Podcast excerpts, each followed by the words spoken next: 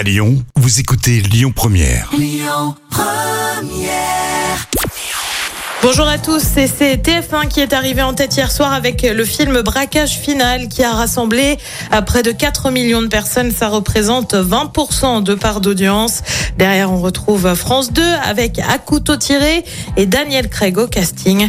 M6 complète le podium avec Capital consacré hier soir au supermarché.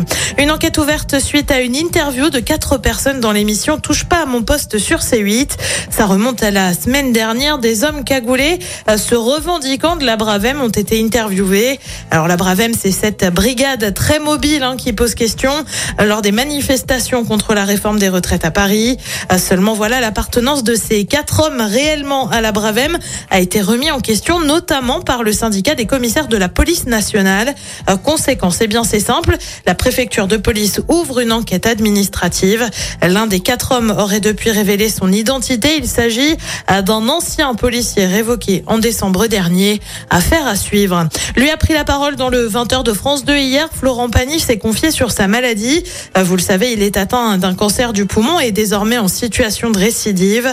Il affirme donc reprendre une chimiothérapie, mais indique qu'il va bien et qu'il est dans le contrôle.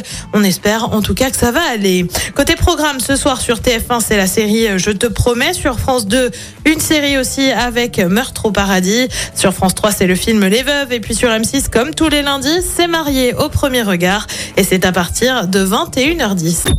Écoutez votre radio Lyon Première en direct sur l'application Lyon Première, lyonpremière.fr et bien sûr à Lyon sur 90.2 FM et en DAB+.